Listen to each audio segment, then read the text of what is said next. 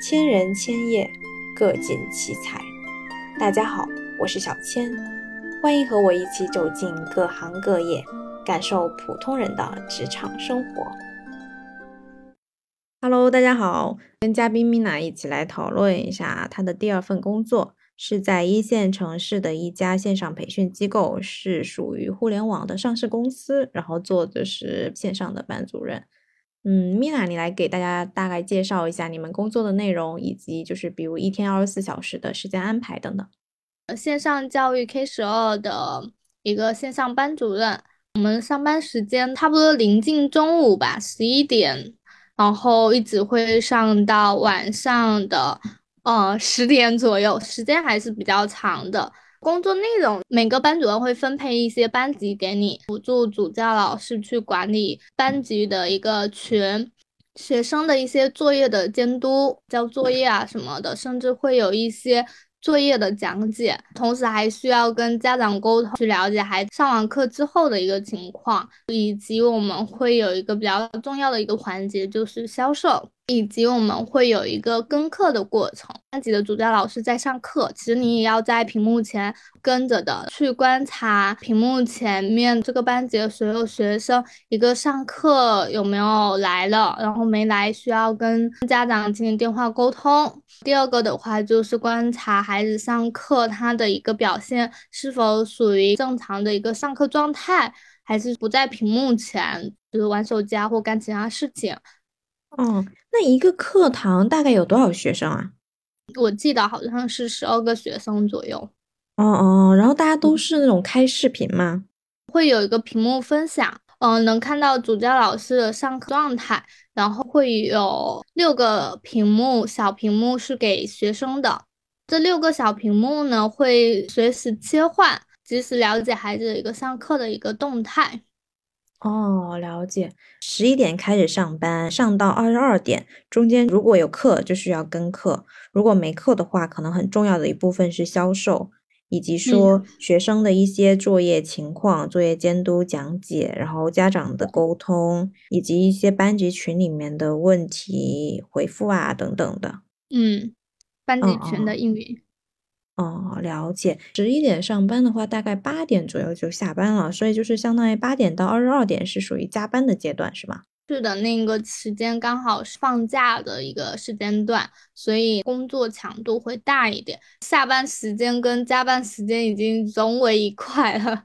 哦，了解了解。嗯，你们当时入门的话，有什么培训或者讲解什么的吗？还是蛮严格的。一个是面试，面试的话，我记得就是 HR 那边会面一轮，HR 面试完，主管那边面试之后呢，会有一个笔试，过了之后才会有一个培训，周期大概是一个礼拜左右，就五天左右吧。培训会讲解一下这个岗位的工作内容，每天培训完会有当天的作业要提交。最后，主管会去考核你掌握的怎么样，再一轮的筛选。哦，了解。要拿到 offer 的话，需要先有两轮面试，一轮笔试。然后拿到 offer 之后，会有五天的培训，包括是会讲一讲工作的内容，以及你一些需要会的一些系统操作之类的东西。嗯。然后每天要交作业，培训之结束有一个总的考核。这些全部通过了，才算是正式上班。上岗，对对对。了解。那你们主要的技能要求是哪些呢？可以分为三块吧。一块就是你的沟通能力，需要跟家长沟通、跟学生沟通、跟你的组员沟通。第二个，因为这个是偏教育类的工作嘛，有的学生上完课了，他会在群里面去问这个要怎么做。老师上的班级是非常多，需要我们班主任解答学生遇到的难题。然后第三个技能，电脑操作，就是企业它。啊，要用到的这个软件，嗯，哦，了解。你刚才说知识储备，一个班主任对应的是一个科目是吧？你对应的是什么科目？嗯，没有班主任的工作压力还是蛮大的，需要带呃多门科目，根据你擅长的给你分班级分科目。比如说你擅长语文，语文这一块会给你分大部分的一个比例，其中也会再分一些英语跟生物的一些班级过来给你。你们一般一个班主任带几个班？六到八个左右。了解，也就是说一个班主任六到八个班级，然后每个班级大概十二个学生。呃，十二个是满班，有的班也会有四个左右。四到十二个。嗯，哦，差不多就是要带一百来个学生吧。好的，哎，你们考核的话是有什么考核指标呢？您是说工作后还是培训前？啊，就是工作的，工作以销售的业绩为主，每日的工作以你每天给你布置的任务为主。呃，学生的这个群啊，或家长这个群运营的情况，我们会有每天要发的内容，然后大纲以及电话沟通数，还有监课的一个质量。哦哦哦，了解。所以你们是三大指标，一个是电话沟通的数量。以及就是微信群里面要发对应他给的内容，以及呃兼课的一些情况。对对对，最后是一个销售的业绩。嗯嗯，诶，你们的工资是有提成的吗？呃，有的有底薪加业绩，最后促成交的业绩。啊啊啊！所以底薪的话，它的要求是说你要完成一些基本的。呃，任务比如说微信群、电话沟通，以及像监督课程，这些是基本要求。然后你的绩效要拿绩效的话，就是得跟你的销售挂钩。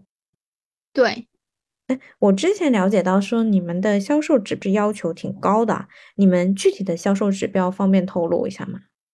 看你们组的一个情况，你们组的老大他那边接的指标是多少？嗯嗯，我懂，就是销售指标具体有哪些？比如说是呃，每天要打多少个电话，然后打完之后要有多少成交。这个的话倒没有算在这个指标里面，只是说我们老大所要求做的，但不属于工资的绩效。哦，那你们工资绩效是怎么算？你谈下多少单？啊，就比如说，呃，家长又续签了一年，对对对，课程多少钱？然后你们就根据这个钱拿对应的提成。对，一个就是续课费，一个就是转介绍费。啊，转介绍就是家长帮忙推荐给别人，然后别人下单了。嗯，它跟续课费一样吗？不一样，转介绍费的绩效好像低一点点。那有没有就是直接自己过来的新的客人？那就不属于我们的范围，我们是属于二次销售，不属于一次销售。嗯，了解。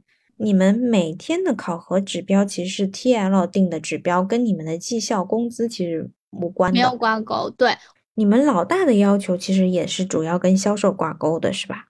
对对对，其实这份工作偏销售一点吧。那我懂了。那你们这个工作的晋升什么的呢？会有什么途径？是以你的业绩为主。嗯，它有大概时间的要求吗？比如说半年可以晋升一次，或者说一年才能晋升一次？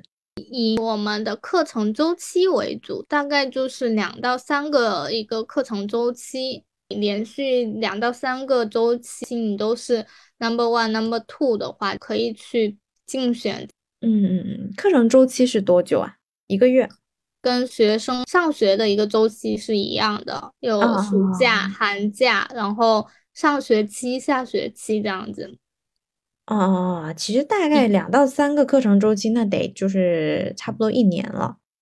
呃，差不多七八个月吧，嗯，七八个月，哦，了解。哎。那你们大概的办公环境是什么样的？它还是属于偏格子型的，面积还是蛮大的，毕竟是一个上市公司，它那个场地还是挺宽敞的，会有一块区一块区是那种一排排桌子，然后隔起来的，会有一个会议室，会议室还是蛮多的，还会有那个餐厅，就也会有休息室。我印象你们好像是好几栋楼，不同的部门在不同的楼，每栋楼会有会议室，会有餐厅，会有一些休息区。呃，员工的话就是在那个大的、呃开阔的那种办公区，然后每个人中间用隔板隔起来，对，每个人一个小工位。对对对，好了解。那你们部门的构成大概是怎样？部门有多少人？没去详细的记过，因为它还是蛮大的，因为它属于销售嘛，也算是比较人多的这么一个部门。那你们就是整个公司大概会有怎样的分模块呢？怎样的组织架构？这组织架构我当时还看了，看了挺懵的，因为 它这架构还挺大的，分得很细。就是我们这个班主任，他还分为了一次销售的班主任，就是新用户的。然后以及二次销售的班主任，就是像我们这种已经成了会员了，后期还有课嘛，不可能说报完一期后面就没了嘛。所以呃，后面二次销售还有课程的话呢，又有大课程、小课程，然后一对一课程。我们会有一个几百号人的这种大课程，然后又有一类班主任，然后像我们这种属于小班的班主任的四到十二个人而已。我们的企业还有一对一的这么一个课程类型，所以也会有对应的班主任啊，就是相当于你们一线的员工来说，主要是会有销售跟授课老师，然后销售的话会区分他的课程类型，比如说是大课、小课还是一对一，而且还会区分他是面向新用户还是面向老用户。除了就是一线的，主要面向于。家长啊，学生的就可能还会有一些，比如说研发的啊，比如说一些职能岗的人事啊之类的是吧？对，嗯，好的，了解。像你们这个小部门的话，其实人也比较多，嗯，对。然后你们他们各个城市都有。你们领导是管多少人呀？跟我对接的这个领导差不多，手上是百来号人，就单单这个小组哦。他直接对接一百多个员工，就我们对啊，这么多吗？就是是你们大领导，还是说你们的直属领导、小领导？直属哦，那你们一百多号人有问题都找他？我我对，应该是六七十号到一百号吧，人还是蛮多的。经常会有活动嘛，团建活动啊什么的。呃，没有。因为忙，我印象中基本上没怎么休息，特别是到学生放假的这个周期，差不多是前天后的连轴转的这种。哦，就是需要等是一个课程结束之后，我们才会有休息的时间，才会挤在一起放假这样。哦哦哦，像你们这种领导很多。呃，他会每每个人都会照顾到嘛？就有没有人直接辅导你一些工作内容啊什么的？嗯，基本上没有。所以我们一个星期的培训其实也是非常高压的，大家有各自的工作，不会有太多的一个精力一对一的带你这样子嘛。所以前期他压的也是蛮严的，后期的话基本上就是你自己去操作啊。实在有问题的，我们会有一个小组小的管理员，就是也其实对小组长，但基本上我们这个小组长也不会说会有区别，因为基本上我们的工作内容啊什么都是一样的，然后他经验各方面会比你更有优势吧，可以稍微指导你一下，如果你实在不懂的话。嗯，你们小小组长除了就是你们有问题去找他问，会有别的管理的情况吗？比较少，组员一些操作什么不太明白，以以及一些话术你可能不太清楚要怎么沟通，可以找他请教经验这种的。哦哦，他其实不会管你们的业绩指标。不会说特别的要求，但是也是希望大家都尽量做好，就是分配下去嘛，一个组多少一个业绩，然后每个组员大概是多少，然后自己去完成就 OK 了。啊啊啊！嗯，你们小组有多少人？十来个人，十十多个人。对，十十二三个左右。那你们其实每天不是会给你们安排那个业绩指标什么的吗？业绩指标不是每天，是到课程快结束，或者是说整个周期你的指标是多少，然后你自己去把握一下，最后会以课程快结束的这个指标为主。嗯，了解。呃，之前就是了解到你们那个课程指标压力还挺大的，是说他每天都会更新数据，然后对你们会有一些惩罚或者奖励的措施，是吗？如果前期的话，大家这个指标没有每天的去达到，那你后期这个指标就很痛苦了，那你可能就要加班。就像每个人自己定一个目标，如果你你今天的目标定了十项，你只完成了九项，可是已经过了十二点，你可能就会想说继续努力把它干掉，这样子。哦，嗯嗯嗯，好的，是说你们一个人加班，还是说整个小组都要跟着一起加班？会整个组的人陪着你一起，然后完成这个最后的这个指标。你也不知道自己什么时候能完成。组员的话又希望赶紧达成这个组的一个指标，因为就差一个，那所有人就会陪着你一起把这个指标给完成了再走。嗯。嗯，了解。当时是什么感觉？会压力很大吗？嗯，肯肯定会有压力的。销售这个行业是需要比较大的一个心理承受能力的，我感觉。嗯嗯，了解。在这里工作的这么长时间里，嗯，你你的波峰波谷大概会是什么样的？就是有什么印象特别深的事件吗？从进去到我离开，其实我还是蛮感谢这个团体的。笔试我是差一点，面试我的那个主管他是蛮认可我的，主管那边给我争取再试一轮，再考一次的话就过了。就是那种氛围下，你会觉得，嗯，还是有人认可你的。第二个销售需要跟人家沟通嘛，有时候可能。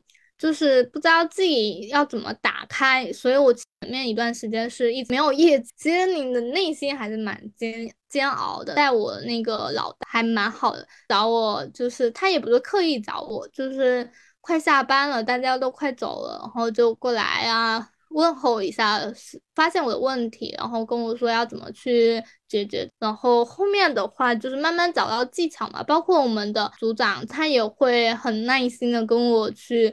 分析呀，然后跟我说要要怎么去做，他都会有一些方法跟你讲，或者是他会分享一下他的一个工作的一个安排。嗯，了解。所以其实团队在你看来是挺温馨的。一个是你们的大领导，你们大领导管着七八十人，会在快下班的时候会跟你看一下，问一下你的工作情况，然后跟你讲解一些沟通技巧什么的。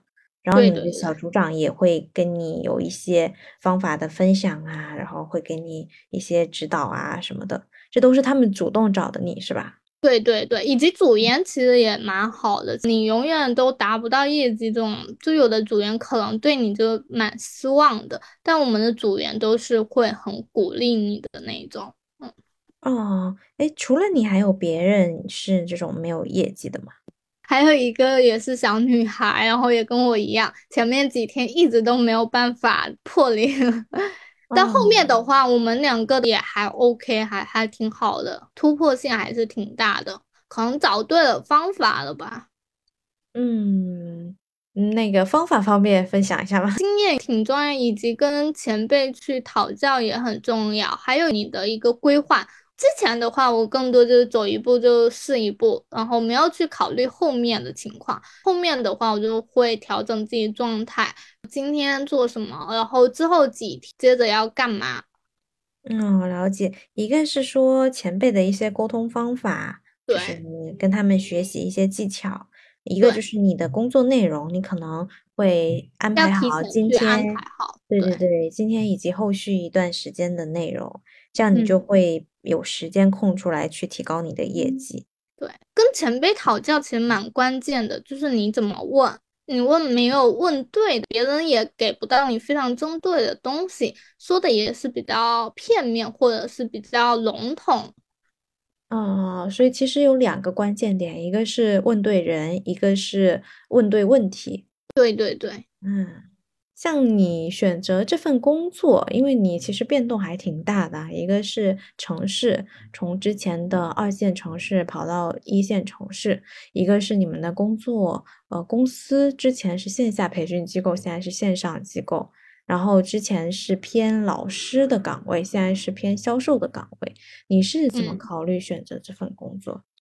自己对于大城市可能还是有一定的向往，想去尝试一下。嗯，一个它也是偏教育类，其实没有偏离自己原本计划的一个这么一个轨道。然后第二个的话，又能提高自己的一个表达能力、与人沟通能力。嗯嗯，这个公司你觉得怎么样？这个公司我觉得整个文化还是可以的。就当初你选择这个工作的时候，有考虑到这个公司吗？就是是因为比如它是大厂啊什么的，所以去的吗？想说它是一个大的场合，可以去了解。嗯，了解。所以其实当时选择一个是想到大城市看一看，然后一个是想挑战一下自己，然后刚好又有这么一份工作，觉得还不错，所以就去了。嗯，对。嗯嗯。那你后来就是离职，离职的原因大概是什么？就是大城市的一个生活节奏还是蛮快的，自己也是没有太适应过来，我感觉，嗯，然后再加上工作压力也是比较大的，嗯嗯，了解。所以其实你们当时是晚上差不多十点下班，你到家大概几点？嗯，基本上我感觉 我那段时间都十一点、十一点多才到家，所以忙忙完，有时候回去还要再回一下信，差不多得忙到十二点多一点这样子。哦哦，时间很长，压力也很大。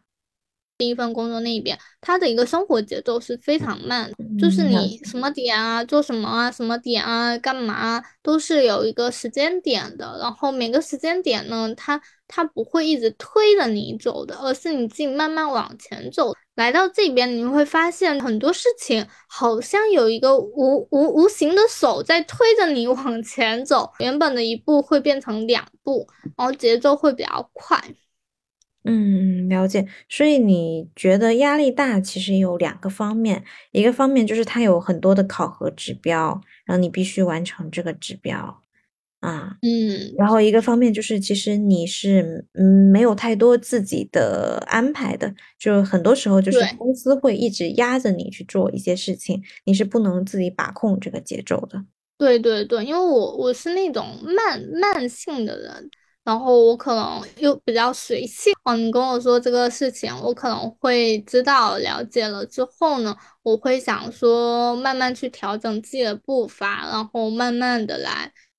嗯嗯嗯，呃，所以其实有点像是它有一个框，然后你每天需要完成什么内容，它都给你安排的非常的紧张，然后你必须按着它这个时间表去走，你其实是没有太多自己的自主权。它不是说一个任务安排给你，比如说一段时间，呃，一周内完成，你一周的时间自己安排，它是直接把你每天要干的活很细很细的分给你，然后你按着它的。节奏就有点类似于流水线上的员工，你就必须照着这个流水线的节奏来。嗯，我感觉有点吧，就感觉好像有一堆事情你永远都做不完，可能自己也有拖延症，再加上自己的速度这一块也是比较慢的。嗯，速度慢是能说一下，比如说你大概是哪一块内容是缺的？是说？绩销售指标还是有其他的？嗯，不是，不是销售指标，他每天会有一个工作的一个任务。你今天早上来之后，你要发群啊，然后第二项要干嘛？第三项要干嘛？这样子，嗯，然后呢，之前接触电电脑的话，更多就是用于 PPT 啊，然后聊天啊，看看视频啊，不会有太多的一些软件上的一个技能。比如说别人一个小时码完的字啊，或者什么，我可能得得两个小时啊，三个小时才能才能整完，因为会有一些资料啊，或者是什么东西，然后再加上它每个阶段会有一个工作内容，同时每个阶段呢又会有一些临时加进来紧急的啊或不紧急的一些东西，然后会不断打断你的一个工作的一个节奏嘛。嗯，了解。嗯，整体下来，对这份工作你是什么感觉？挺不错的一个工作吧，就挺考验你的。就是如嗯。果说能熬过这一段，并把这些你觉得没有干太好的一些事情，把它理清楚了，去优化它的话，我觉得是一个蛮大的一个锻炼。嗯嗯，明白。对大学生来说，你有什么建议？就是其实大家还是挺向往去大厂的，然后你从大厂这么走一遭下来，你觉得大厂的工作怎么样？然后他们选不选择大厂，有没有什么想法？大厂是很很适合一个新人对体系的一个认识，比如说你要进这个行业，然后你去一个大厂里面，你能知道的框架是比较完善的。那你去一个小公司或者企业的，要求你的技能也会比较多，做的事情可能也会比较杂一点。就如果你你喜欢那种快节奏的呀。然后你的抗压能力还 OK 啊，你的执行能力也是不错的话，我个人还是蛮建议先去大公司去历练一下的。掌握了多个技能的话，你再去小公司会发现你很得心应手。小公司的话更需要比较潜能型的人才，这样子。嗯，了解。那像这种要进大厂的话，他大学需要做什么准备？然后面试啊、笔试啊，需要提前怎么安排？有有建议吗？提前呃定位好自己可能或者是喜欢，或者是想接下来几年要走的这个职业。然后呢，多去往这个职业岗位去实习，你会了解到更多，然后对你之后的去面试其实蛮有利的。因为你在工作过程中，你才会发现原来这个岗位需要的是这个技能，然后你每个企业它需要岗位技能可能会有一点区别，那你就不断的学习，你之后这个岗位你就能很好的去掌握。嗯，了解。我大概总结一下，这份工作的工作时间很长的，十一点开始上班，一直上到十点，晚上十点，然后基本上地铁上啊，还有回家啊，都还需要再回复消息什么的，可能晚上要忙到十二点一点，嗯，然后主要的工作内容可能是一些家长沟通。然后跟学生沟通，比如说学生的课程作业，你需要去监督，需要去讲解，然后群里面有消息要回复，以及说他们上课的情况，你需要去监督一下有没有上课，上课表现怎么样。然后最重要的一块大头可能是销售，让大家续课啊，然后推荐啊等等。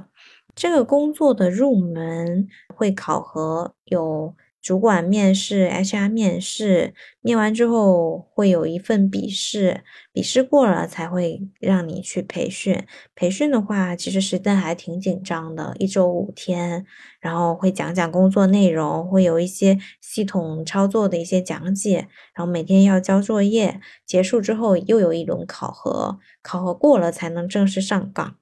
嗯，然后主要的技能要求是说，呃，沟通能力，因为你需要跟很多人沟通，很多角色，比如说家长啊、学生啊、小组的成员啊，还有就是专业技能，因为你们其实还是需要辅导学生的作业，所以，嗯，也会有需要自己的知识有一定的储备，嗯，而且你们就是一个班主任要负责六到八个班级，大概一百多号的学生。然后科目的话，也可能有三到四个科目，所以要会的东西还是挺多的，可能比老师有时候要了解的东西还要多。对，就 感觉好像要更全一点。嗯嗯嗯，电脑操作上面会需要了解，比如说资料的整理啊，然后他们那个系统怎么操作啊，公司的一些软件啊什么的都需要掌握。嗯。主要的考核是，嗯，是销售这一块的考核，然后还有一些平时的日常运营工作，比如说需要你在群里面发哪些东西，然后电话怎么沟通，然后怎么监督课程这些。嗯，对。销售这块的考核会涉及到你们的工资，因为你们的工资是底薪加提成，提成主要就跟销售相关，跟续客率，然后跟你的转介绍情况是有关系的。嗯，是的。你们的晋升的话是大概半年多，两到三个课程周期。如果你的业绩都是靠前的，就可以去申请晋升，然后需要做答辩 PPT 准备。如果晋升过了，就可以呃涨薪，然后涨级。对对对。办公环境的话，因为是上市公司，所以它其实有好多栋楼，办公整体是很大的。对于你们小部门、小员工来说，就是每个人有自己的工位。对对对对对对，整个工位里面会有一些区隔，然后大家其实是彼此之间能看到的。对，会有会议室啊、休息区啊、餐厅啊什么的，供你们呃日常工作需要。嗯，对。然后你们的部门是大部门，就是整个班主任的这一块部门，就是你们班主任其实是会有分很多类型的，比如说大课的班主任、小课的班主任，然后一对一课程的班主任，呃，各个城市也有它对应的班主任，还会分就是面向新用户的那种班主任，还有分面向老用户的班主任，嗯。除了班主任，可能还会有一些授课老师啊、研发啊，还有一些职能岗，比如说人事啊等等的。你们的直属 TL 是大概会管着七十到一百号人，然后直属 TL 下面其实还有一个小组长，小组长是管着十多号人。考核是以那个直属领导为考核，然后他会给每个小组细分任务。如果说某个小组拖后腿了，那有别的小组能补上来的话，其实就无所谓了。但如果没有补上来，就是所有的成员都需要为这个指标再努力。对对对，你们小组长其实主要负责的活是说给你们通知一下你们的指标，然后你们有问题找你们小组长去问，嗯，直接沟通。但是其实是没有一些专门的辅导培训的工作的。但有问题的话是可以随时沟通这样子。嗯，了解，就是你们自己去主动找小组长沟通。对，嗯，组长也会找你沟通啦。嗯嗯，对你来说就印象比较深的话，一个就是你面试的时候其实笔试是没有通过，主主管对你印象还不错，所以给你又加了一轮，最后通过的，你就觉得其实还挺受到认可的。对对对。还有一个，你当时业绩指标呃不合格，就一直没有业绩出来，然后整个嗯，包括你们组员啊、你们组长啊，以及你们直属 TL 啊，都会去主动找你帮助你。嗯，对，对你来说，就是选这份工作是想去大厂了解一下，想去大城市了解一下，了解完之后发现，一个是工作时间太长啊，就是。一天到晚一直都是在忙工作，基本上没有其他空闲时间。是的，对。然后一个就是他的要求特别特别的细，就你必须按部就班，就相当于你是流水线上的员工，每一个动作都不能出岔子，要不然你可能今天就干不完，你也没法有自己的节奏，就是一直被推着走。因为是大厂，所以它任务分配是非常非常细的，相当于它可以把整个事情做得很标准化。但对你来说，就是这个节奏就没法自己把控了。对对对，你的整体的感受是觉得在大厂还是挺不错的，特别是对新人来说，就它的体系是很完善的，它的框架也很完整，您可以学到很多东西啊。嗯，但它确实需要有一定的抗压能力，而且节奏也比较快。对，会做的事情也会比较细一些。是的，嗯嗯嗯。然后你的收获可能是，比如说你了解到了要怎么去沟通，找到对的人，然后问对的问题，以及说怎么去做好你自己的工作安排。除了今天的内容，可能还要多往后考虑一下啊，之后的一些内容、一些工作安排。你对大学生的建议是说？就是还是需要多去了解，深入到呃细节里面，才能知道到底是什么样的情况。嗯，是的。好嘞，那今天的内容大概就是这些。嗯，好的，好的，好的，好的，谢谢米娜。好，那先这样，拜拜，拜拜。